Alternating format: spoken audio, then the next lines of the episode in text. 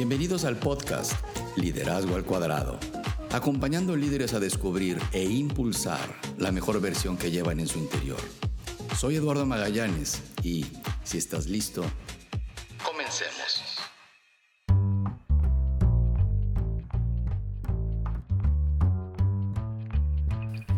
Te doy la bienvenida a nuestro episodio 28 de Liderazgo al Cuadrado, un espacio donde revisamos temas para impulsar a líderes como tú, en búsqueda de herramientas que te apoyen en tu recorrido como líder para crear una cultura de trabajo que sea más próspera y que resulte en equipos de mayor impacto. En este episodio hablaremos sobre el verdadero y genuino motivo de un líder y cómo debes mantener el curso de tu recorrido sin perder el norte. Y para dar inicio a este nuevo episodio, escuchemos algo al respecto que surgió durante uno de nuestros más recientes talleres de liderazgo al cuadrado. Eduardo, primeramente gracias por los consejos y las guías que has proporcionado en este taller. Estas herramientas me van a ayudar mucho para mi camino como líder. Hace un momento sobre el escenario comentabas respecto a las razones genuinas para alcanzar una posición como líder. Eh, déjame confesarte que yo desde muy joven me planteé ser el director del banco donde trabajo. Y después de muchos años de esfuerzo y de hacer muchos méritos, lo logré. Sin embargo, he notado que las generaciones más jóvenes no quieren hacer lo que se necesita hacer ni sacrificar para llegar a tener una posición de liderazgo. Y eso me preocupa un poco. Me gustaría saber, Eduardo, ¿cuál es tu opinión respecto a esto? Habiendo escuchado esta reflexión de nuestro colega, estoy seguro que tendrás mm, emociones y perspectivas encontradas. ¿No es así? ¿Y qué mejor que esto para desarrollar nuestro tema de hoy? El verdadero motivo de un líder. ¿Te has llegado a preguntar por qué tantos líderes incumplen su principal responsabilidad? Una pregunta profunda para todos los que lideramos equipos y nos ocupamos por hacerlo de la mejor forma posible. Y en la historia, la historia de cualquier equipo, de una empresa, de una organización, empieza siempre por un principio, por el yo, como responsable de un equipo. Y de esto es de lo que trata el episodio de hoy. Ese motivo que moviliza a algunos alcanzar ese acto de servicio a través de un rol de líder. El estilo de liderazgo de tu equipo es simple y llanamente un espejo del tuyo. Cambiar el estilo de liderazgo de la dirección, ya sea de forma positiva o negativa, tiene un efecto multiplicador en toda la organización. Tú imagina una empresa que no consigue sus objetivos y que este desempeño se repite año con año. Piensa por unos segundos cómo sería el ambiente dentro de esta compañía. Ahora, imagina lo opuesto. Un escenario donde una empresa consigue y excede sus objetivos año con año. Piensa ahora por unos segundos cómo sería el ambiente de trabajo dentro de esa organización muy diferentes, ¿no? Bueno, pues puedes asegurar que las conversaciones, las relaciones con los colaboradores y la manera de gestionar de cada líder de estas empresas es muy diferente, así como el genuino propósito de cada uno de ellos. Mira, vamos a profundizar un poco en este tema. Por ejemplo, hay tareas que ningún líder a cargo de un equipo debe delegar. Por ejemplo, las reuniones de equipo donde se discuten temas estratégicos y delicados de la empresa. Esto para un líder es como el dojo de un maestro de artes marciales. Vamos, es, es como la sala de conciertos con su podio del director de orquesta. Parece absurdo, ¿no? Pero créeme, es sin duda el trabajo más importante de alguien como un CEO, como un director general, como un director de un departamento. Y es su responsabilidad que estas reuniones de equipo sean efectivas, que sean interesantes, de manera que se cuente con información completa para tomar la mejor decisión.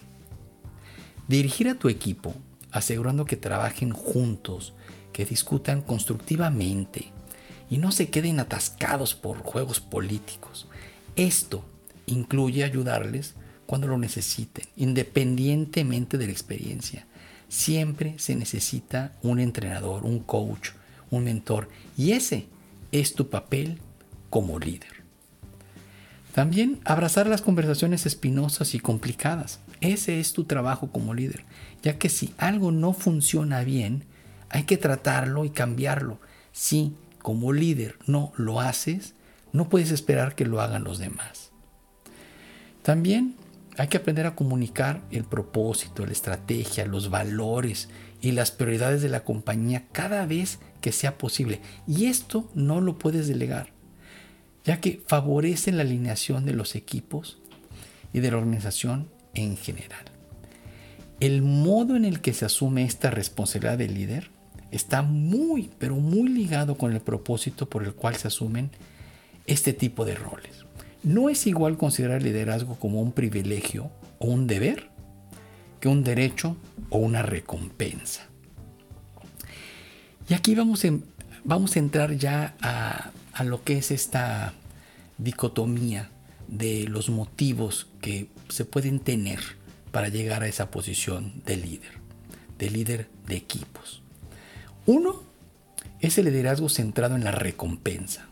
Y atención, porque aquí hay una creencia de que ser un líder es la recompensa por el trabajo duro realizado a través del tiempo que se le dedica a una organización.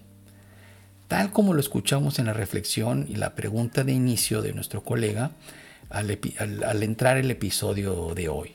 Si lo recuerdas, eh, tenía un tono y, y, de alguna forma pues descansaba en que él había trabajado mucho para llegar a donde estaba y se lo merecía. Y bueno, bajo este motivo, pues la experiencia de un líder debe ser, pues sí, buscan que sea una experiencia agradable, placentera, campechana, libre de elegir en qué trabajar, eh, qué se puede delegar, y evitar cualquier cosa desagradable e incómoda. Bueno, por otro lado existe el liderazgo centrado en la responsabilidad, donde la creencia de que ser un líder es una responsabilidad, es un verdadero acto de servicio. Y bajo este motivo, que es el más genuino, la experiencia de liderar debe ser desafiante y llena de situaciones difíciles a ser resueltas. Mira, conocer tu propósito como líder te ayuda a centrarte en una posición entre el dar, que es la responsabilidad, y el recibir, que es la recompensa, con sus innumerables puntos intermedios y dependiendo de esta decisión, que puede ir cambiando en el tiempo, pero lograrás actuar de diferente manera y por lo tanto podrás obtener diferentes resultados. Mira, atención porque existen algunas omisiones graves. Si como líder basas tu motivo en la recompensa, pues te expondrás a algunas omisiones muy graves. Mira, por ejemplo, desarrollar al equipo. Si como líder no te comprometes con la construcción de tu equipo, no tendrás resultados efectivos. Esto no se lo puedes delegar a nadie. En especial no se lo puedes delegar a alguien de recursos humanos, por ejemplo. También tienes que hacerte cargo de las conversaciones difíciles, de las más incómodas. Para transformar una organización hay que comenzar con el cambio de comportamiento y el hecho de no cuestionar aquellos pequeños problemas es una garantía de que se van a convertir en tus grandes problemas. Y también debes de aprender a comunicarte constante y repetidamente con los empleados y no lo puedes delegar. De esta manera facilitas la alineación de los equipos.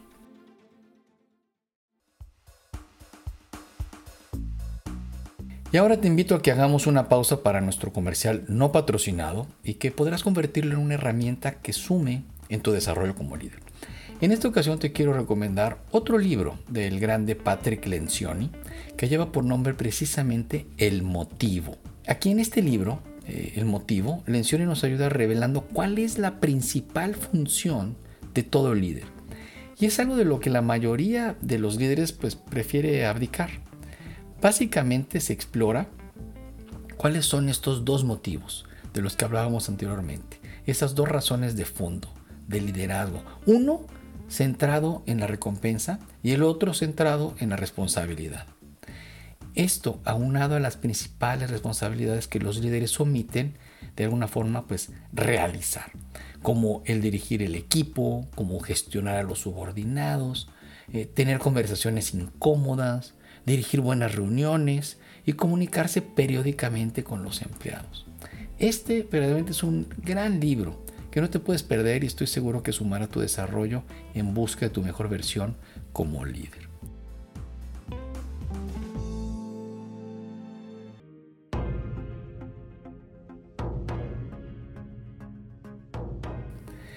Ahora permíteme eh, compartir pues, algo de mi experiencia durante mi recorrido como líder.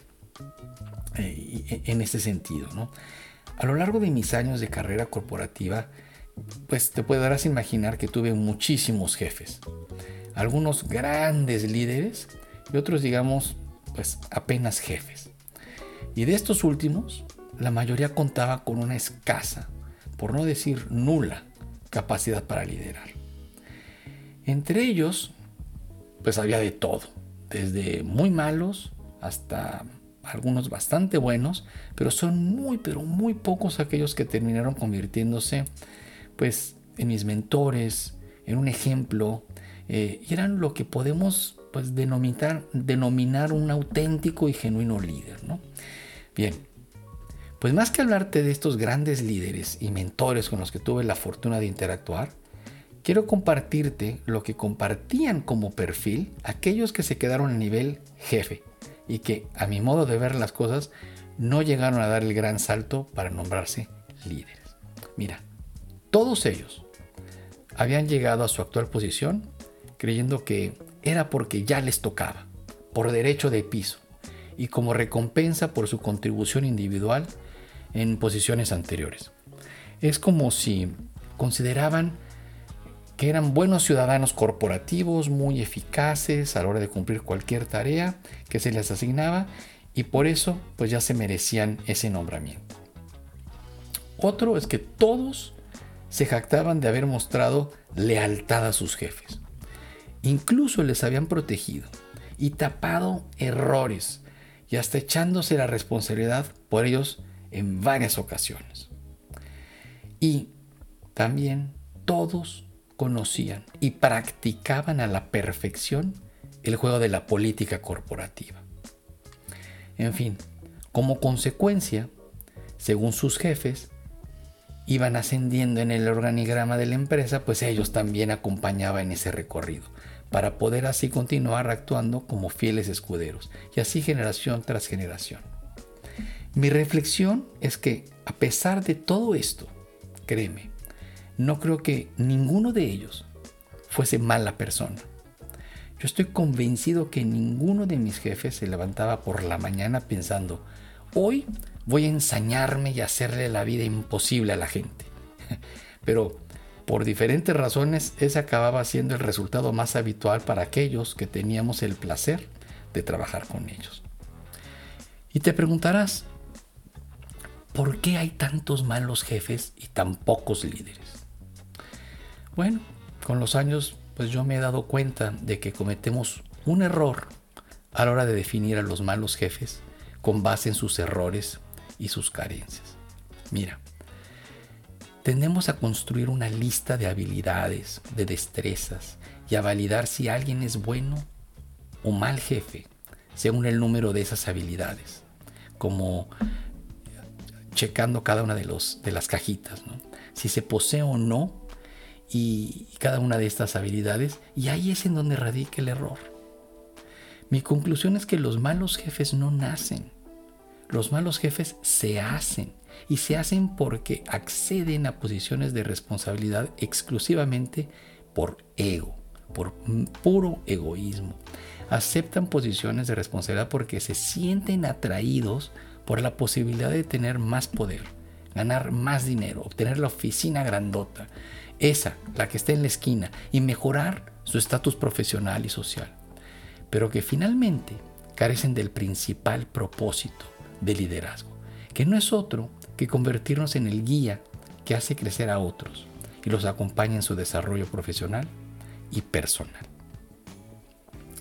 La gran mayoría de profesionales que ascienden a posiciones de alta responsabilidad lo hacen con la mentalidad errónea, por el motivo equivocado, completamente inconscientes de la enorme dificultad que entraña liderar a otras personas, sin preparación alguna para desempeñar pues, ese rol, ese rol tan delicado, tan importante. No se tiene interés en desarrollar las habilidades y adquirir el conocimiento necesario para llegar a liderar equipos. Y por desgracia, pues no nos educan para servir. Esto desde niños, sino para competir. Ya desde muy pequeños nos inculcan esa necesidad de ser mejores, de lucha, por, pues, por destacar por encima de todos los demás. Desde que ponemos el primer pie en el colegio nos evalúan por el desempeño individual, por nuestra capacidad para sacar mejores resultados que el compañero de al lado. No nos enseñan a colaborar, no nos enseñan a servir, a contribuir al crecimiento de los demás con el mayor alto bien. Y ese es el meollo de todo esto. Vivimos en un mundo que promueve el egoísmo. Solo hay que ver a las nuevas generaciones. El 70% de los centennials y casi la mitad de los millennials dicen no tener amigos de verdad. De esos a los que se les puede contar, pues, lo mal que te sientes, lo triste que estás. Por desgracia, así es. Los malos jefes no nacen. Los malos jefes los hacemos entre todos nosotros. Los malos jefes los hace, pues sí, la sociedad. Una sociedad que promueve el egoísmo, como medio de supervivencia. Una sociedad en la que ayudar a los demás, el ser generoso, el ser honesto, el ser íntegro, pues penaliza en lugar de recompensar. Así no lograremos tener mejores jefes, ni mucho menos contaremos con buenos líderes.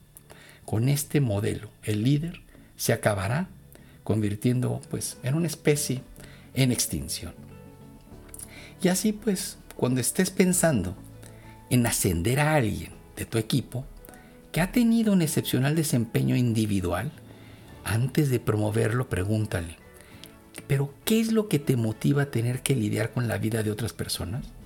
¿Qué es lo que te motiva a aceptar un reto tan importante como el de poner a los otros antes que tú?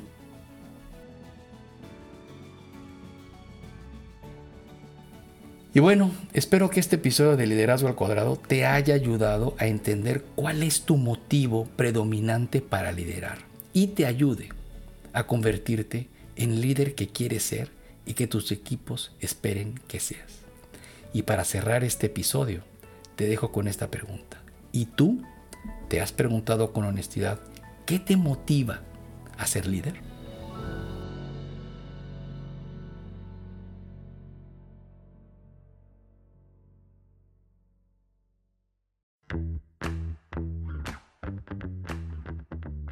Y así hemos llegado al final de este episodio. Gracias por ser parte de este movimiento y sígueme en Liderazgo al Cuadrado en Instagram, en YouTube, en Facebook y visita mi página eduardomagallanes.com donde encontrarás más herramientas que te apoyarán en tu recorrido como un mejor líder. Y podrás contactarme también para poner liderazgo al cuadrado en marcha en tu empresa a través de conferencias, de seminarios y talleres desarrollados a la medida. Hasta nuestro próximo episodio y recuerda que lo mejor en tu vida siempre está aún por venir.